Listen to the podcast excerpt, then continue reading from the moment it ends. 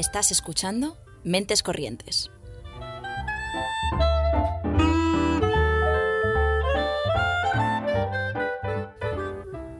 Puedes escucharnos los lunes a las seis y media en Ágora Sol Radio y los miércoles a las 3 en Radio Almaina de Granada, en el 88.5 FM o en su web.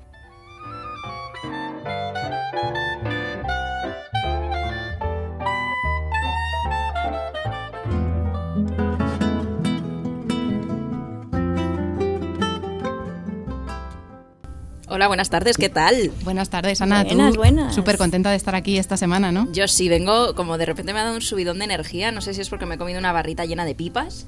Ya te he visto ahí. Eh, o, o porque eso, eh, yo creo que es el estar aquí de nuevo. Es que cuando te saltas una semana, eh, lo notas, ¿eh? Lo notas mucho.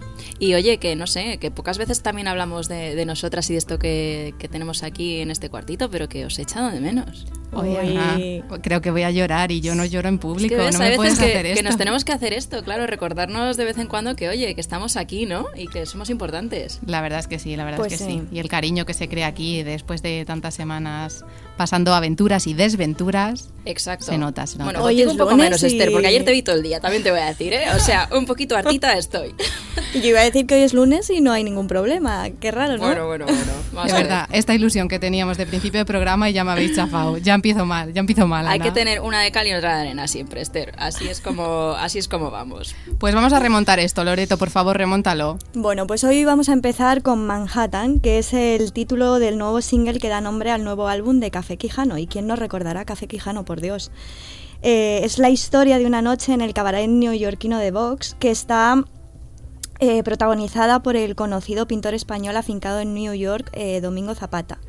Es un sonido fresco, diferente, que una vez más pues, nos va a sorprender, con una letra que se va contando de forma trepidante, desarrollada sobre una melodía increíblemente pegadiza, así que os dejamos para empezar este single.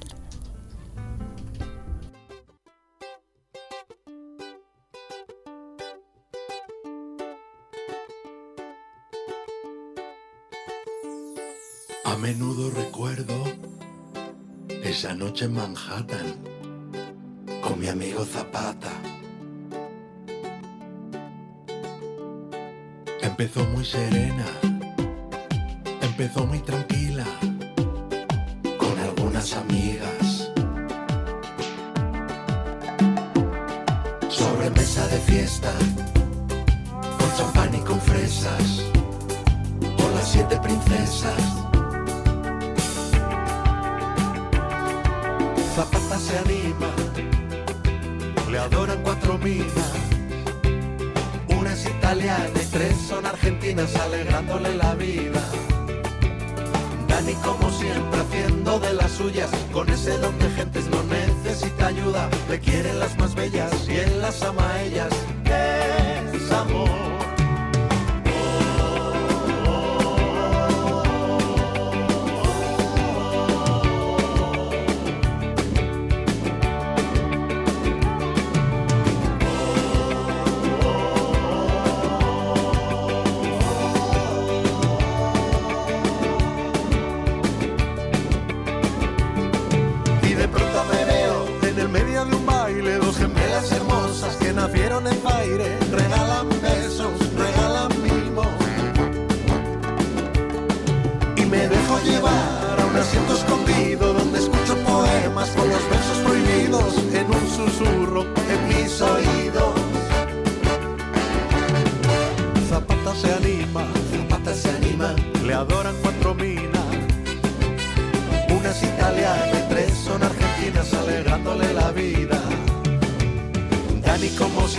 Haciendo de las suyas, con ese don de gentes no necesita ayuda. Le quieren las más bellas y él las ama a ellas.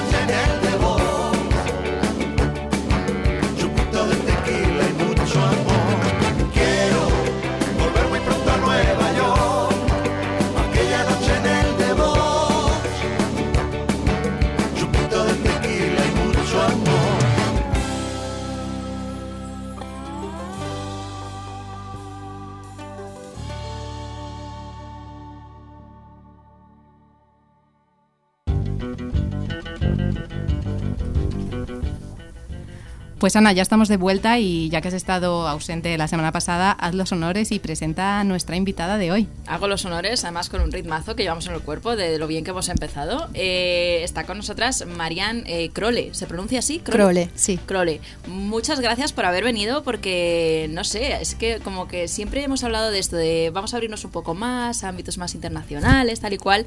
Y cuando surgió la oportunidad de que vinieses, dijimos, eh, claro que sí, vamos a hablar un ratito contigo y nos cuentas. Eh, para quien nos esté escuchando, Marianne Crowley es una cantante y compositora con orígenes ingleses, uruguayos y suizos. Así es. Un poquito de todo, un popurrí. Un popurrí. Un popurrí. ¿Y, y cómo, cómo, cómo, cómo, es esto? Cuéntanos, de estar en, en muchos sitios y, claro, no, no, en todos a la vez. No, no, en todos a la vez no se puede. Pero bueno, muchas gracias de, para empezar por tenerme con ustedes. Eh, bueno, mi madre es uruguaya, mi padre era inglés y los dos habían emigrado a Suiza y se conocieron allá y yo nací en Suiza, así que bueno, así se explica. Bueno. La combinación. Lo más. ¿Y cómo influye estos orígenes distintos en tu música? Eh, bueno, mucho. El Río de la Plata, el folclore rioplatense, eh, armónicamente, me di cuenta años después de haber empezado a hacer música, de repente mirando un poco mis, mis acordes, que había algo de rioplatense y folclore por ahí. Eh, después, el lado inglés no lo sé porque de por estar en Suiza escuchábamos también música inglesa, o sea, es que viene de mi padre o es que viene de crecer en Europa, no lo sé pero de hecho mi guitarra, no esta que tengo acá, pero otra, es de mi padre, así que bueno, eso es una influencia fuerte. Y influencia suiza es más desde que empecé a trabajar eh, profesionalmente en la música por los músicos que he conocido y con los cuales he colaborado. Mm. ¿Y dónde, dónde creciste entonces? Crecí hasta los 10 en Ginebra, después 5 o 6 años en Uruguay y después regresé a, a, Suiza y el año pasado me fui a Italia. y con el tema idiomas, eh, ¿los aprendiste todos en casa o tuviste que aprender alguno fuera en el colegio? El, eh, no, el, lo, o sea, en casa hablábamos francés y español lamentablemente mi generación era la, el periodo donde todavía decían que los niños no pueden aprender más de dos idiomas porque después pobres se les entreveran las, las lenguas, lo que ya está comprobado no es así. Entonces mi padre, mis padres decidieron hablar español y francés y el inglés lo aprendí un poco en autodidacta y un poco en la escuela. Ok, ok. ¿Y el italiano cómo lo llevas? Lo llevo bien, entiendo mucho más de lo que puedo hablar, pero como es una mezcla de español y francés, hay, hay forma, hay forma. Claro, igual sí. que existe el portuñol, existe el que... El, itali el, el itañol. El, itañol, sí, ¿no? Algo así. Bueno, pero el italiano es fácil, ¿eh? O sea, al final se te queda de escucharlo y... Buah, depende, ¿eh? Porque a mí el italiano es lo que... O sea, entiendo que se parezca, pero es uno de esos idiomas que a mí se me resisten. O sea, digo, igual te estoy entendiendo, pero a la hora de expresarme... Eh, pff, soy un caos. Sí, es difícil porque hay muchas palabras que podrían ser las mismas pero no lo son, o que son las mismas pero quieren decir otra cosa, entonces hay que encontrarse un camino ahí. Sí, a veces nos da la impresión de que cuanto más se, un pare se parece un idioma a otro, más difícil es, porque dices, no es igual. Entonces hay una diferencia, aunque se parezca mucho. Al final acabas hablando más de tu idioma que del otro. Claro, hasta qué punto empiezas a decir, claro, como es en tu idioma, diciendo como están parecidos, seguro sí. que se entiende, ¿no? O, o seguro que es así. palabras o lo que sea. Total. Pero bueno, vamos a remontarnos un poquito también a tus orígenes, porque empezaste a tocar el piano con cuatro años y organizaste tu primer show con tu vecino cuando tenías siete. Sí. Cuéntanos cómo fue esta historia. Bueno, lo de cuatro años fue suerte. Mi madre eh, trabajaba como enfermera en un hogar de ancianos y ese hogar de ancianos tenía un piano, entonces cuando yo iba eh, me podía sentar ahí a, a hacer amistad con el piano que de hecho después perdí de vista muchas veces, o sea, no es que empecé a los cuatro y arranqué y nunca más paré. Eh, y lo de los siete años vivíamos en un edificio en frente del cual había un gran parque con una mesa de ping pong y con mi vecina, que sigue siendo amiga de infancia, eh, nos dijimos un día que íbamos a invitar los, las abuelas del barrio para un espectáculo, entonces teníamos habíamos conseguido una barra de, de, de, madera. No sé cómo las latas de Coca-Cola no explotaron, porque habíamos agarrado dos latas de Coca-Cola, habíamos puesto esa varita y, hacíamos de equilibrista arriba de la vara. No, no sé cómo no se rompieron las, las latas, pero en fin. Y en esa ocasión cantamos las dos juntas una canción que yo había escrito. Wow. O sea, ya componiendo desde bien pequeñita. Sí, sí, la música siempre estaba. Me pasaba horas en el baño, me quedaba en la bañera eh, cantando. ¿Y esa canción ha visto la luz o nunca ha visto la luz? No, no, no. Uy, se quedó. ¿Te se sigues quedó allí. acordando de la canción? Me acuerdo un pedazo de la letra, sí. ¿Cómo iba? Iba dans la nuit, quand j'ai peur, j'ai mon cœur qui bat à 100 à l'heure. Que quiere decir de noche, cuando tengo miedo, mi corazón va a 100 kilómetros por hora. Oy, Oy, ¿y qué- eso qué lo, qué escribiste con cuántos años? ¿Con siete? Con siete, sí. Bueno, qué profunda. Apuntabas ya maneras desde pequeñita, por lo que vemos. Y tienes una reflexión muy bonita en tu, en tu página web que dice que cuando la mente racional no puede lidiar con la complejidad de las experiencias, el sentimiento se vuelve una manera de conectar con la sabiduría interior y la libertad. Así, así ¿Cómo- creo. ¿cómo, cómo, cómo se explica esto para, para entenderlo así de forma más directa o de día a día? Eh, día a día. día, em, yo creo mucho en el cuerpo, em, que nuestro cuerpo sabe y que si aprendemos a, a realmente escuchar em, las sensaciones que tenemos, de no intentar comprender racionalmente algo o, o reflexionar los pros y los contras de una situación. No digo que no haya que hacer lo que no sea útil, pero muchas veces creo que simplemente preguntarse adentro que me dice sí o no, bueno, la respuesta ahí va a ser la respuesta más justa para nosotros en ese momento que si nos hacemos tres horas de análisis para saber a ver si hay que ir por aquí o por allá. En ese sentido lo digo. Y mm, sí, creo que estamos en un periodo bastante desconectado de nosotros mismos y pienso que volver a uno pasa por el cuerpo. Mm, ¿Por qué crees que estamos desconectados de nosotros mismos? Uf, un montón de cosas.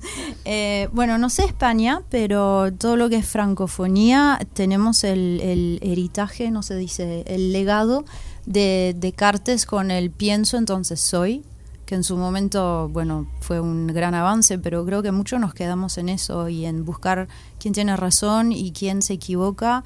Y entonces, conceptualmente, como yo creo que el ser humano tiene muchas capacidades, podemos enroscarnos a argumentar cosas y, y nos desconectamos de concretamente aquí ahora qué es lo importante.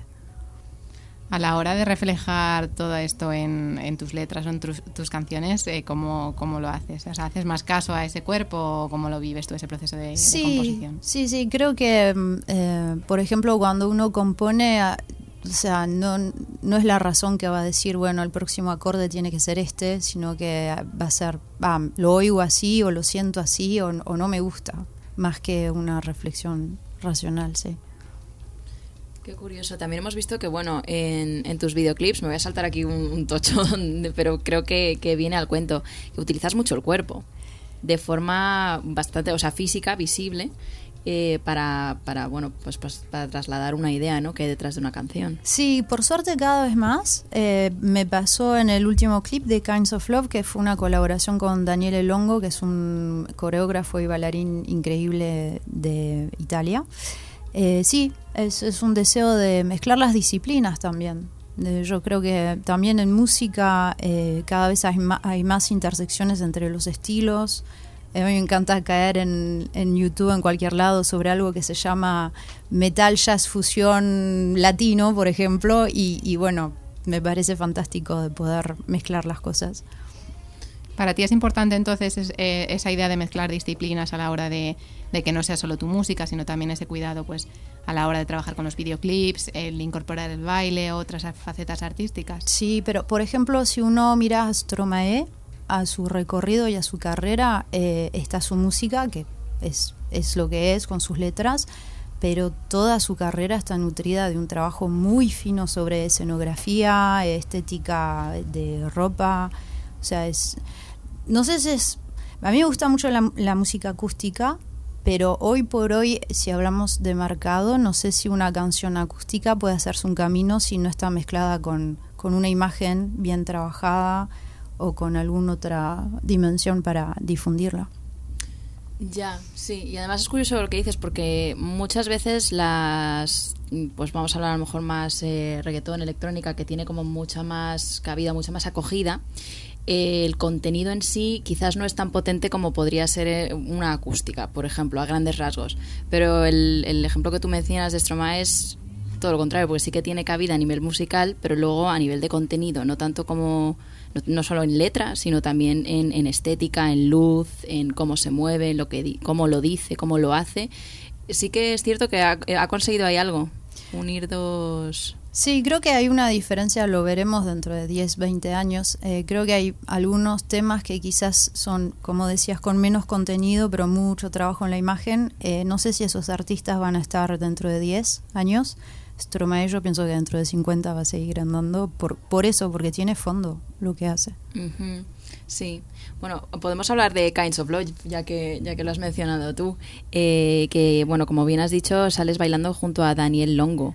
Eh, ¿tú, ¿Tú ye- bailabas desde antes o esto es algo que has dicho, voy a empezar a hacerlo ahora? A mí siempre me gustó, hice eh, mucho baile de, de pareja, eh, salsa y Coast Swing, pero hacía 10 años que, no bailaba y fue genial poder eh, volver con él a esa disciplina. ¿Repetirías el proceso de involucrar esta disciplina en, tus trabajos? Sí, sí, de hecho tengo planeado para uno de mis próximos títulos, vamos a volver a trabajar juntos con Daniele, que para la anécdota eh, nos pasamos dos semanas peleando, pero o sea, peleando físicamente para crear la coreografía. Además él es muy fino así, su, cuerpo es, es muy musculoso, pero muy fino y, y capaz que no parece tan fuerte como lo es, pero me pasé dos semanas, dos horas por día peleándome con él. Y dijimos que íbamos a volver a pelearnos eh, pronto para hacer otro clip. Así es como sabes que ha ido bien algo, ¿no? No cuando te llevas bien y dices, oye, vamos a volver a hablar de esto, sino cuando te peleas y dices, me he quedado con ganas de pelearme más, oye. Eso mismo, eso mismo. Bueno, ¿y hoy qué nos has traído mm, para tocarnos en directo? Bueno, van a ser los muy, muy, muy primeros, las primeras y eh, la- los primeros en escuchar. Es un, dos canciones que he terminado hace poco, que son en español. Eh, bueno, no sé qué más puedo decir. El título. Sí. Eh, bueno, una se llama Oro ¿Sí? y la otra no lo sé, quería que se llamara Dolmor, pero es muy complicado, entonces Dolmor. pienso que se va a llamar así, más simple. Qué bueno, pues empezamos con una, si te parece bien. Bueno. Bueno, pues no os vayáis, que ahora en directo nos ponemos con la música.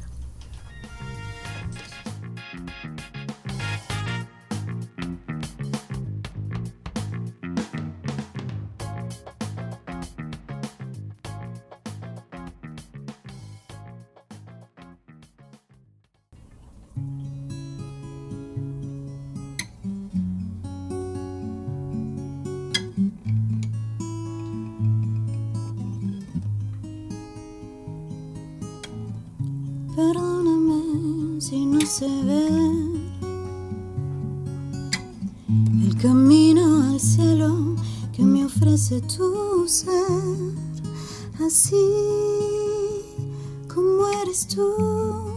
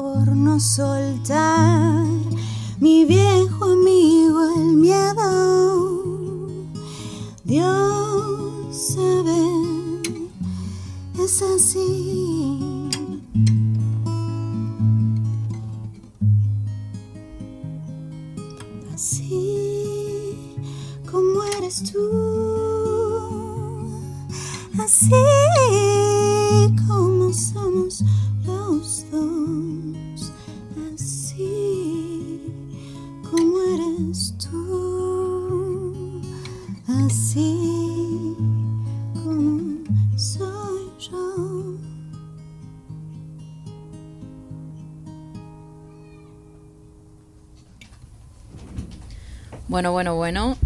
Eh, qué bonito siempre. ¿Ves? Es que yo echaba de menos esto, ver esto en directo. Es como, me ha, me ha- me ha parecido como muy, muy buen tema para escuchar con cascos y los ojos cerrados. Entonces esto todavía no hay nada publicado de este tema, estás trabajando en ello. nada, sí, sí. Tenemos aquí primicia para, para, saber cómo suena lo que se viene, ¿no? Exacto. Y, eh, por ejemplo, este tema es en castellano. Sí. Eh, ¿Es algo que decides eh, porque tú quieres o es algo que te sale? No, me sale. Cada canción llega en su propio idioma. Vale, o sea que no tienes, por ejemplo, como sí que tienes en español, en inglés y en francés, ¿verdad?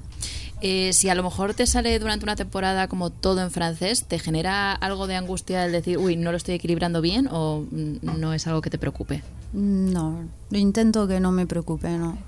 Quizás si me salía todo en inglés, en algún momento me diría, bueno, acá está faltando algo de otro idioma, pero si no, no. Vale, ok. ¿Y pues qué nos puedes decir de tus letras, del contenido de tus letras? Que estos tiempos estoy componiendo em, cosas un poco menos enigmáticas. Em, tengo canciones como Río, por ejemplo, que son, o sea, para mí son muy evidentes, pero tengo claro que son muy misteriosas. Em, y el trabajo de letras es muy diferente. En francés paso por el escrito, o sea, agarro una hoja y escribo. En español muchas veces es tocando, que busco las palabras. Y en inglés es un intermedio, más o menos. Pero cada idioma... o sea, a mí me, me, me choqueó porque cuando yo crecí en Suiza con un ambiente francófono y teníamos música francesa la mayoría. Y llegué a Uruguay, em, me encontré con, bueno, folclore, música del Río de la Plata, algo de cumbia y em, lo que cantan los mariachis, o sea, eh, boleros. Y fue súper interesante porque ahí me di cuenta que las letras francófonas, al menos de aquella época, no hablaban del cuerpo, justamente. Era todo mucha poesía, mucho te quiero, hasta, pero de una forma que no hablaba mucho del cuerpo. Y en Uruguay era todo cuerpo. O sea, realmente había una gran diferencia así de letras. Entonces es gracioso um, como cada idioma y cada cultura escribe de forma diferente. Qué curioso. ¿Y por qué crees que es eso? Creo que es puramente cultural. quizás, no sé, hoy en día, no sé, acá han cambiado las cosas, pero eh, sí, en, tan solo en Suiza, por ejemplo, bueno, Suiza es muy especial porque es bastante distante, pero en Suiza, no sé, decirle a una chica algo sobre su cuerpo, eh, o mismo dentro de la cultura eh, y por la literatura pasada, es, es, se pasa por otro ángulo para expresar su afección, cuando en el Río de la Plata creo que se pasa más por el cuerpo y la, estética. Sí, qué curioso, ¿no? Sí, es interesante porque al final las distintas culturas no es solo como la cultura en sí misma de lo que tendemos a, concebir, ¿no? De las diferencias de, ah, esta música suena así o así, sino también el trasfondo que hay, que hay detrás, ¿no? Y que a veces no te paras a analizar hasta que llega una situación, ¿no? De que estás acostumbrada a percibir las cosas de una manera y llegas a otro sitio que de repente dices, ostras, qué diferencia, ¿no? Pero, por ejemplo, me viene una voz de un bolero que canta Luis Miguel que dice, el vino es mejor en tu boca. Eso era versión Sudamérica y el equivalente en Suiza es una canción que de hecho retomó Shakira, pero que es de Francis Cabrel, que es de Canadá. Y él, por ejemplo, tiene una letra que dice como una joya caída de un tesoro en mi camino. O sea, dos mundos. Sí, sí, completamente diferente. Y esto a la hora de, claro, porque tú te expresas en tres idiomas. Y eh, a nivel de la gente que te sigue, de tu audiencia, ¿cómo, ¿Cómo encuentras el punto medio para comunicarte con todas las partes? Y no hay mucho punto medio, pero eh, en, Instagram y en Facebook puedo contar un poco sobre las traducciones. Em, yo tengo una mailing list, o sea, mi newsletter la hago en francés mayoritariamente y de vez en cuando en inglés. Y estoy pensando en empezar una en, en español pero es más en función de dónde estoy. O sea, por ejemplo, estos días estoy en España, entonces voy a postear más en español. Em, pero no hay punto medio en realidad. Tiene sentido. Según te ves en el momento, ¿no? Sí.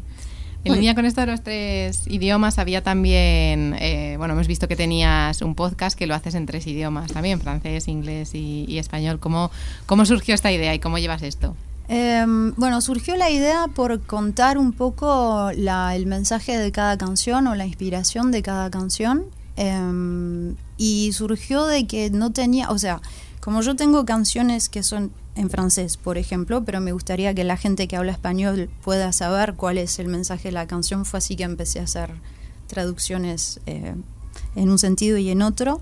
Y el podcast lo, bueno, está, está disponible, pero la versión a la que llegó, me trajo, es un libro que eh, recién puse en línea hace un par de semanas que se llama Inspiraciones y que tengo igualmente en tres versiones, en francés, español e inglés.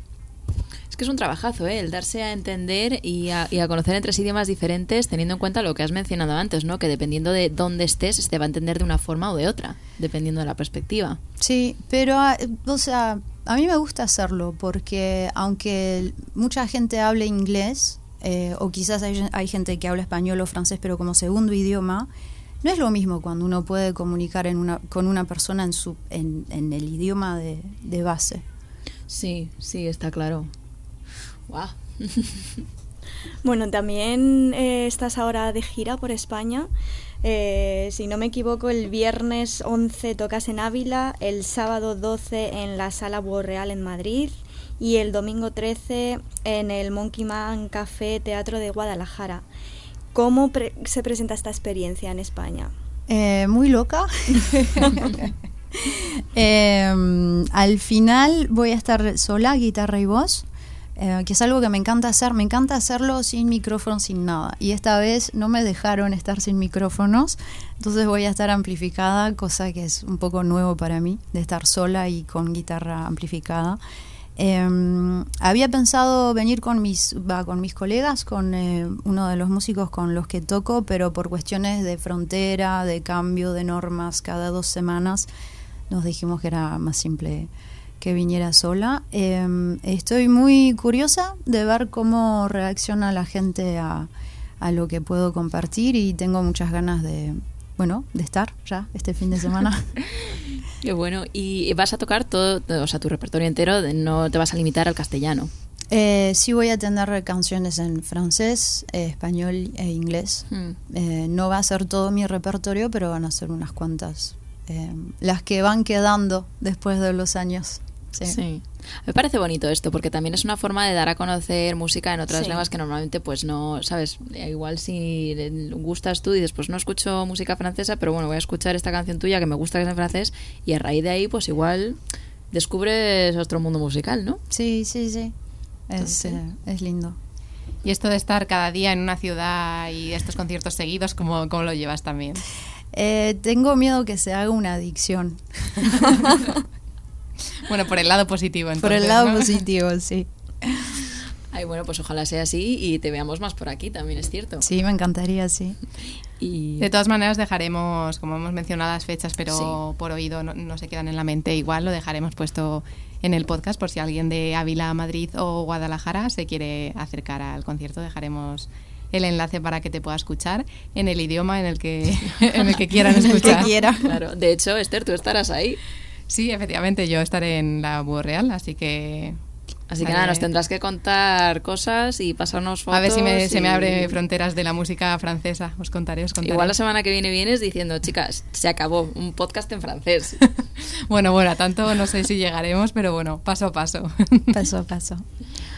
Eh, bueno, también vamos a hablar un poco del show business, porque aquí en España ya lo conocemos, sabemos cómo es, ¿no? Porque casi todos los invitados que vienen son españoles. Eh, pero, ¿cuáles son las diferencias? Por ejemplo, tú que, has, que tocas en otros países, ¿no? ¿Cómo, se lleva esto por ahí? Bueno, creo que en situación post pandemia está difícil en todos lados. Em, en Suiza hay un sistema de apoyo público eh, a las salas y o a los artistas que permite quizás de organizar una gira estando más holgado. Em, en Uruguay, bueno, acabo de pasar tres meses en Uruguay, conozco, tuve poca oportunidad de, conocer en detalles cómo es el sistema, pero por lo que he visto, eh, los músicos son independientes y organizan ellos sus propios em, conciertos. De lo, poco que conozco, porque no es por estar un poco en Suiza o un poco en Uruguay que lo conozco bien, eh, creo que, la cuestión es un poco global que quizás también con el streaming ahora la gente no ve por qué pagar ni un disco. Bueno, los discos ya no se venden casi nada. Eh, es, una, es una situación un poco compleja. Puedo dar un ejemplo que estaba compartiendo el otro día. Em, por cuestiones administrativas, eh, en Suiza muchas veces los músicos tenemos que tener una asociación y esa asociación tenemos que tener un, seguro de accidente, por ejemplo. Y un día vino a mi casa el responsable de seguros para poner al día el contrato y me pregunta cuál es su profesión y le digo música y me dice, ah, es un hobby. Y creo que ese problema es a, diferentes niveles se encuentra en muchos lados. De que artista es, bueno, una persona que le gusta hacer lo que le gusta, que no trabaja y, y que no sirve mucho tampoco. ¿Cómo afrontas tú este tipo de situaciones cuando te encuentras con algo así? Eh, bueno, en ese momento me sorprendió mucho y terminé haciendo un post en Facebook, em, pero no, yo creo que es adentro, creo que los primeros en tener que cambiar la situación somos los músicos. Y, y, lo hablo mucho con, bueno, cuando me encuentro con otros músicos sobre las cuestiones de tocar sin, sin tener un calle, eh, o sea, sí, y de, y de cómo atreverse a pensarlo como un negocio y, y bueno, y usar palabras como consumir producto y porque bueno, uno quiere estar dentro o, o, no sé dónde, o bueno, o se va a tocar por la calle que está buenísimo también, pero es, es otra cosa, es otro camino. Sí, la carretera es dura, colega, como quien diría, ¿no?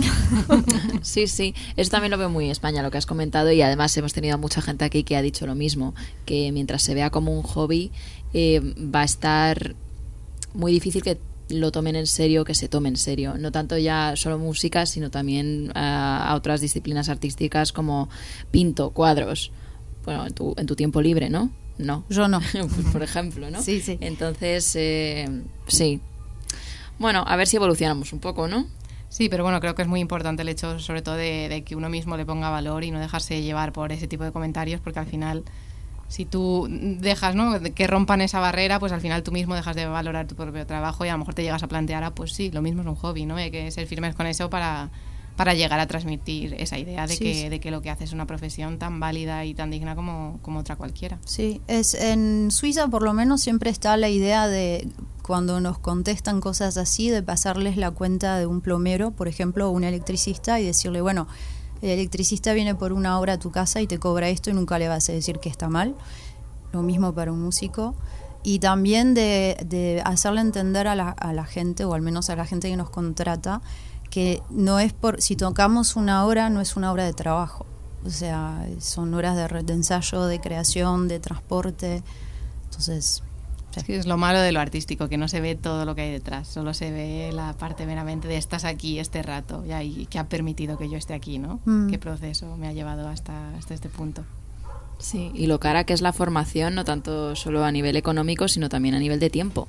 Que el tiempo muy pocas veces se cuenta como, como algo que, que se va y nunca vuelve, realmente. que eso también es muy importante.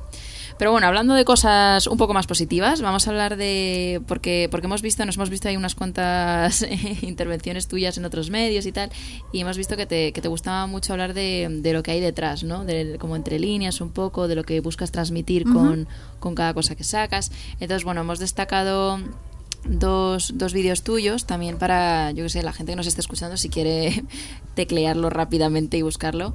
En, en Golden Leaves, por ejemplo, eh, tocas el tema de la esperanza en ese, en ese vídeo y en ese, en ese tema.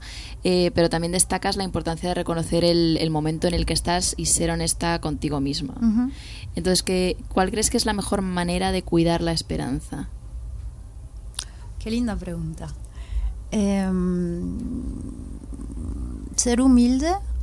Yo creo que, que cuando uno se pone en ese lugar de no, pero bueno, ya, ya se terminó, ya perdí todas mis oportunidades o este mundo no va más por eh, mil millares de razones.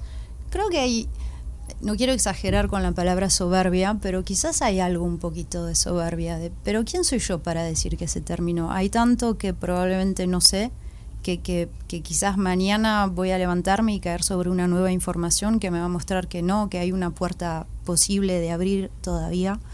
Entonces yo creo que volver a, no sé, en el peor de los casos, volver a, bueno, pero no sé si está todo perdido. Quizás pueda pasar por ahí. Una manera muy bonita de, verlo y de transmitirlo, la verdad.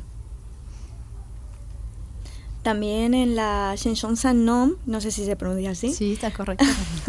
hablas de las primeras miradas. Eh, aquí, por lo menos en España, el francés siempre ha estado como muy enlazado a la seducción.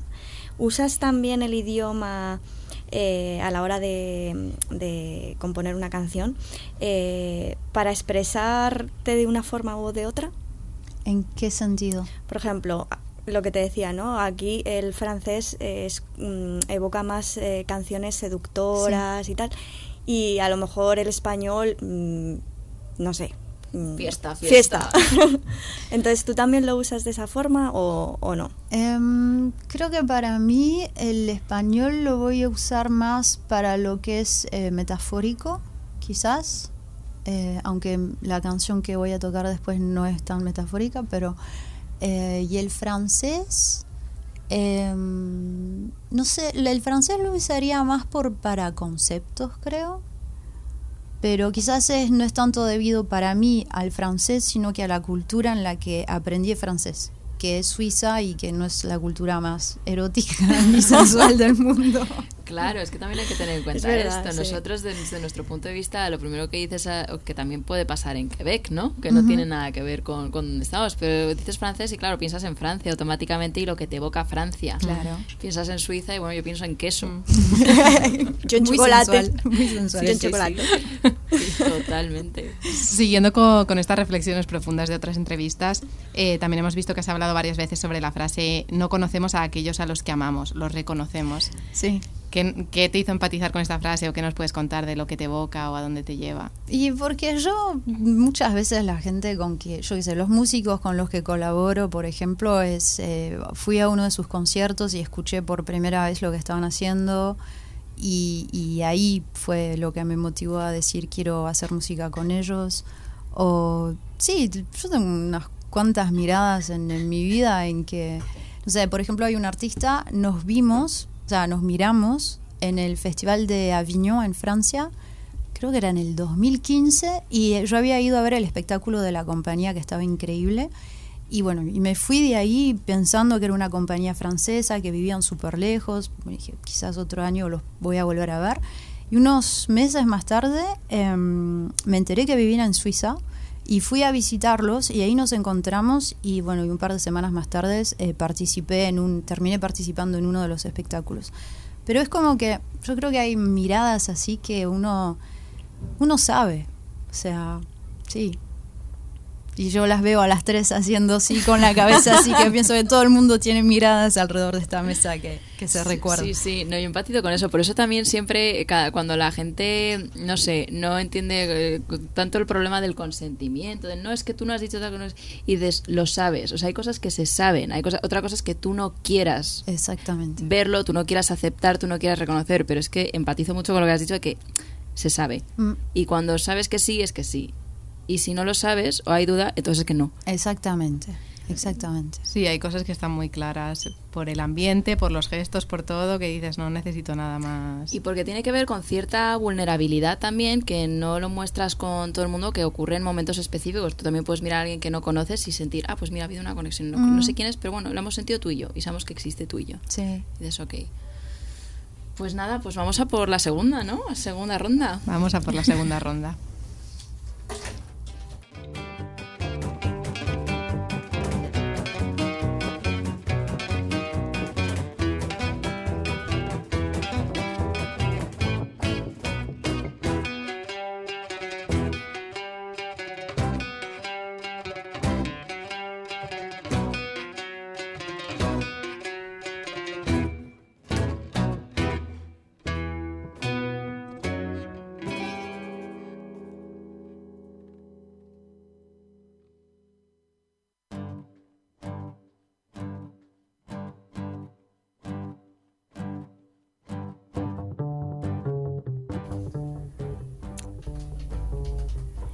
Bueno, y ahora Marian Crole nos va a tocar oro.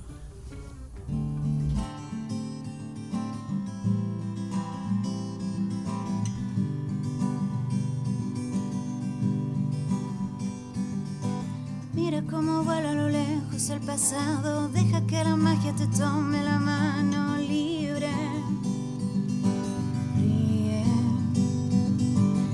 poco a poco la imagen del reflejo descubre día a día en ti un mundo nuevo. Anímate a sentir todos tus deseos, dale piel a tus sueños y luz a tu cuerpo. Porque es oro cada suspiro.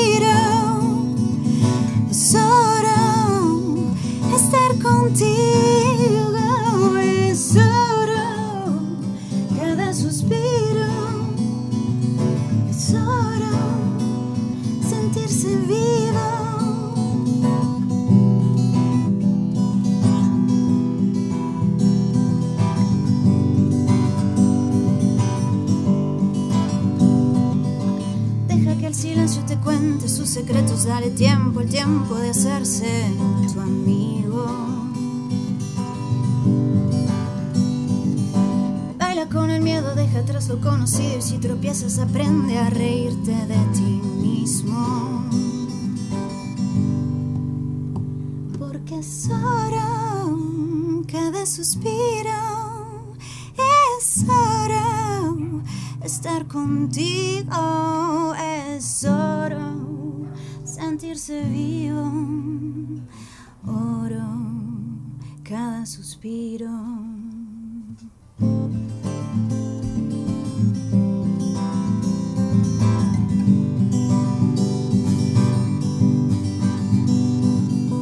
Hasta el regalo de andar a tu ritmo, no hay por qué llegar primero, todo es un ciclo. Dale lugar a lo que llevas adentro, que la brújula en tu pecho te muestre el sendero. Porque es oro cada suspiro, es oro estar contigo,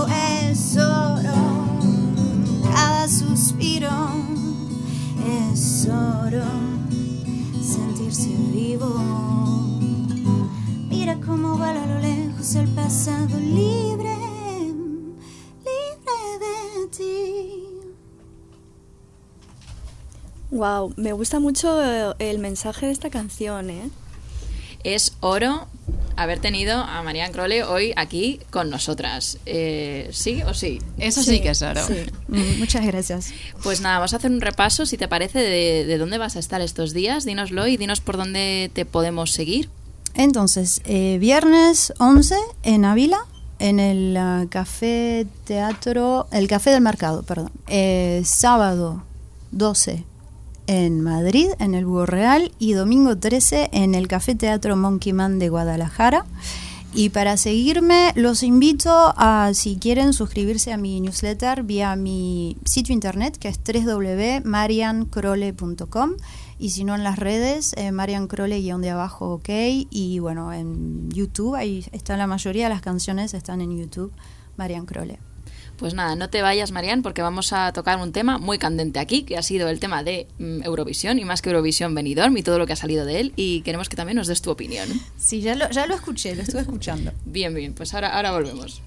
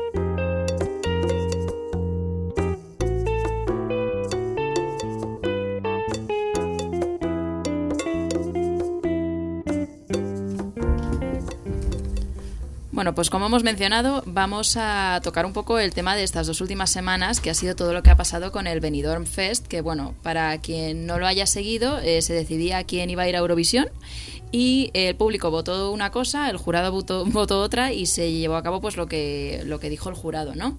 Y bueno, no es tanto esto donde queríamos poner el foco nosotras y hablar de ello, porque se ha hecho muchísimo, muchísimo. Demasiado ya, quizá. Eh, pero sí es interesante porque, claro, ha habido, bueno, para empezar, Eurovisión hacía que no tenía esta repercusión.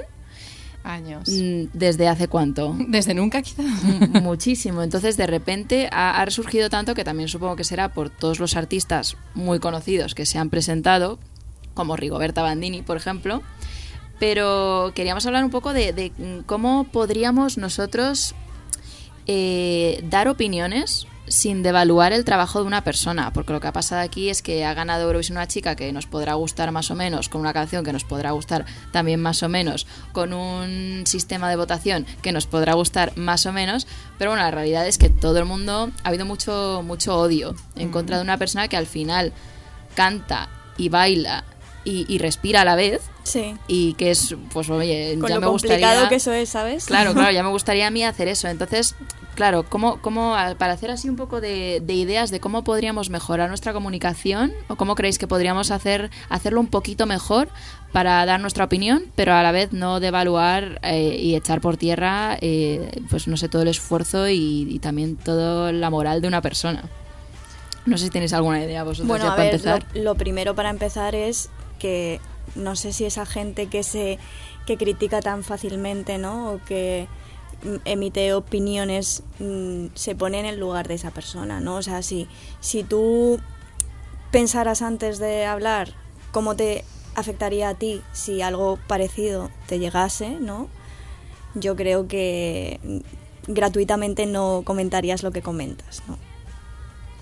Yo creo que va con la facilidad que tenemos de usar las redes como forma anónima, aunque incluso aunque tu perfil no sea anónimo, pero como forma anónima y fácil de, de criticar sin pensar en las consecuencias, ¿no? Y ya va más allá de que sea un concurso, o sea, al final es una excusa más, ¿no? O sea, este esta gestión del odio pasa con cualquier circunstancia. Alguien pone un tuit un poco más equivocado y se le echan las hordas encima. Pues encima esto con la repercusión que ha tenido esta vez, ¿no? Pero bueno, que ha llegado al punto de que, según leí, la muchacha esta se borró Twitter por todo el odio que estaba recibiendo. Y, y es como, joe, ¿qué, qué barreras estamos traspasando, ¿no? Sí.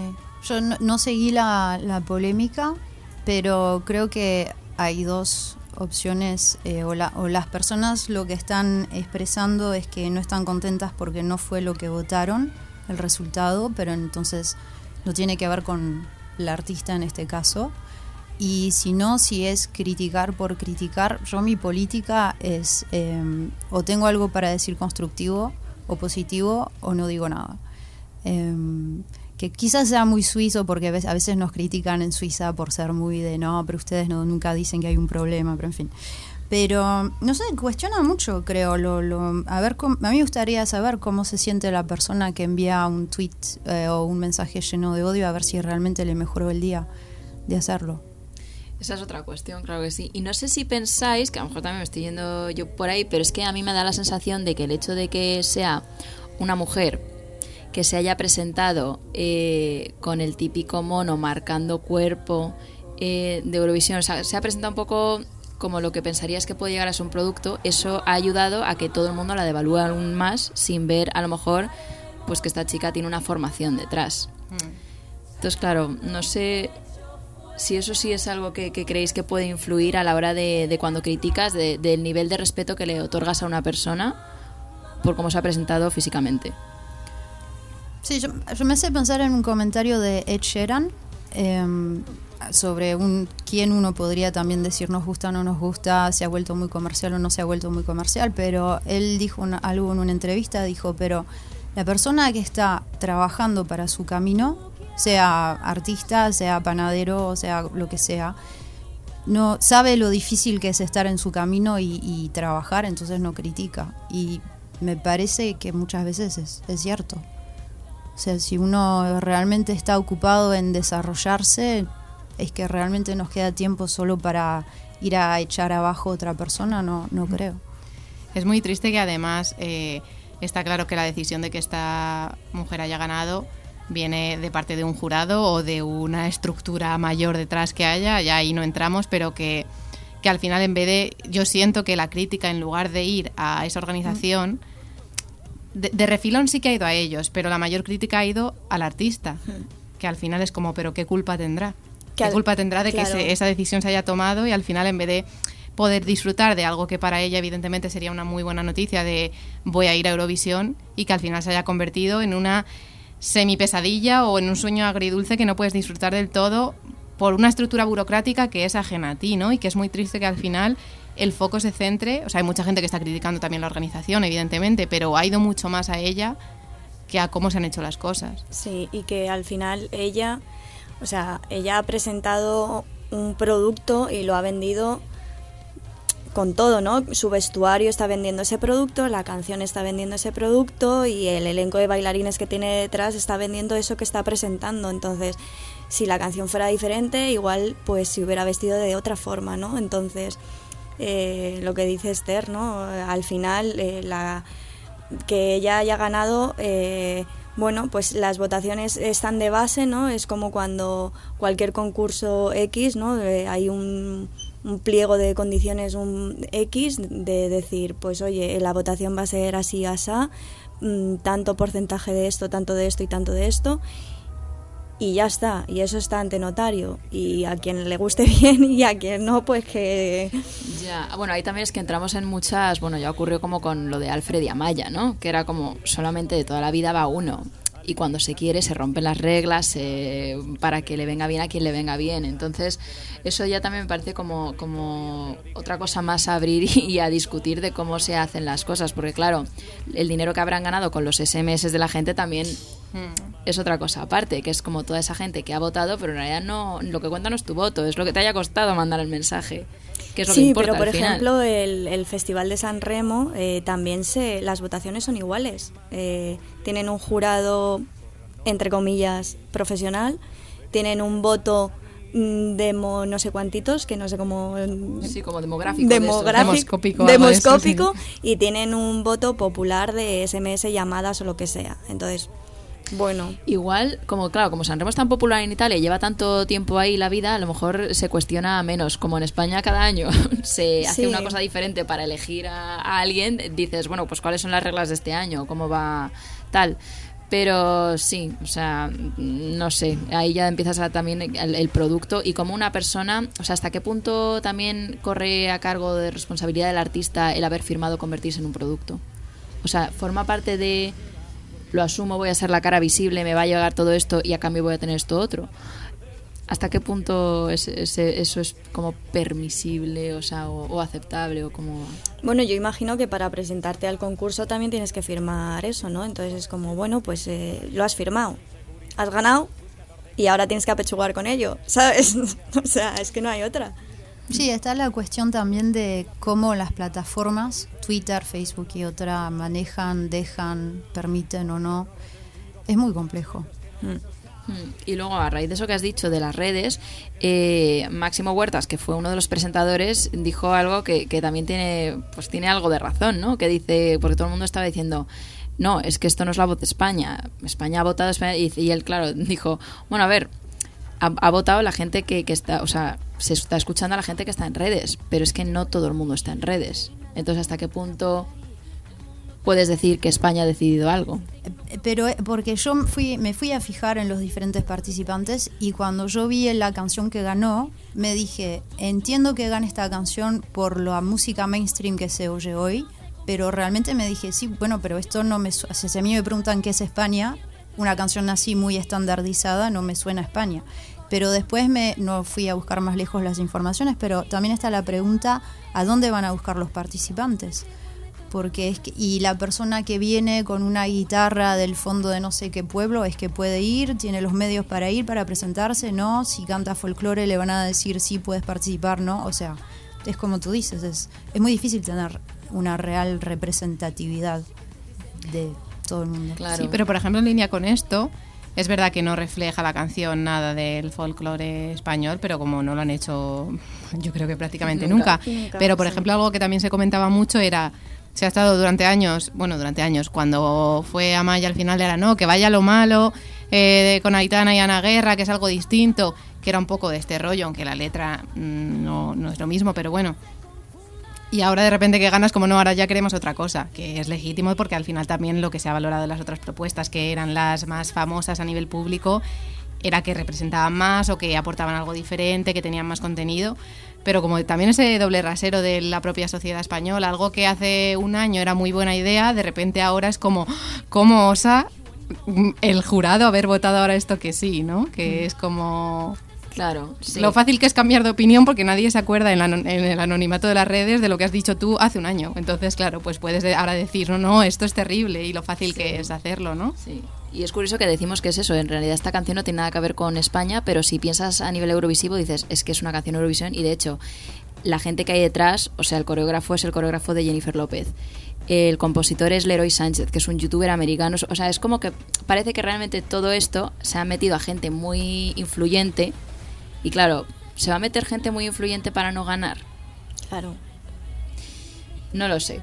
Yo soy muy fan de las Tansugueiras y yo lo que saco en positivo es que, oye, también ha sido un altavoz muy bueno para pues otros grupos Sí. que no han ganado, pero que de hecho, o sea, Que se bien que no hayan conocer, ganado, claro. porque no hubiese sido un shock tenerlos Euro- en Eurovisión porque nadie de Europa y Australia, que también está en Eurovisión, se lo hubiese esperado, ni nosotros mismos, pero bueno, yo creo que, que ya les han salido millones de bolos a, a todos. Sí, y sobre todo estas chansugueiras, eh, me parece que Portugal se puso en contacto con ellas para que las representara en Eurovisión. Mira, es, es que es que O sea, que es que al final eh, es un win-win, ¿no? O sea, mucha sí. yo creo que la polémica al final lo que ha hecho es que mm, se hable más de esto, se les vea más, la gente se meta a ver sus canciones y al final les salgan más cosas. Igual todo esto estaba ya controlado de antes, ¿no? Y estamos siendo parte de un plan perfecto de marketing de alguien. Exacto.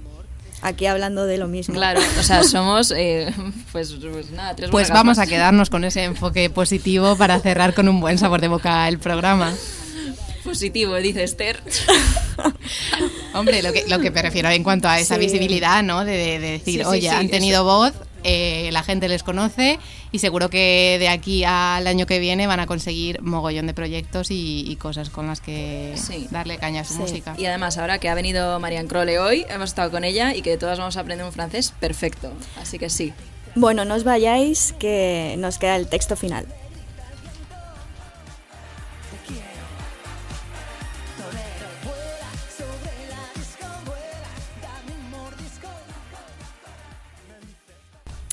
Bueno, Marian, nos ha encantado que estés aquí. Esperemos, esperamos verte pronto, que nos sigas enviando do- tus eh, noticias, todo lo nuevo que vayas sacando, porque ya ves que al principio del programa podemos pinchar alguna canción. Y vamos con el texto, que realmente no es un texto, es una canción, Utopía de Mabu, que nos mandó ayer por redes eh, Íbalo Música.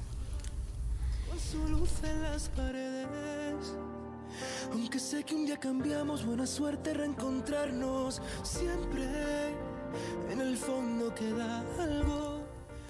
Pregúntame si quiero patinar sobre este hielo que se ha creado aquí. Creo que prefiero calentarte a ti. Deja que te diga la verdad. Nunca he creído en las bienvenidas. Y deja que te diga más.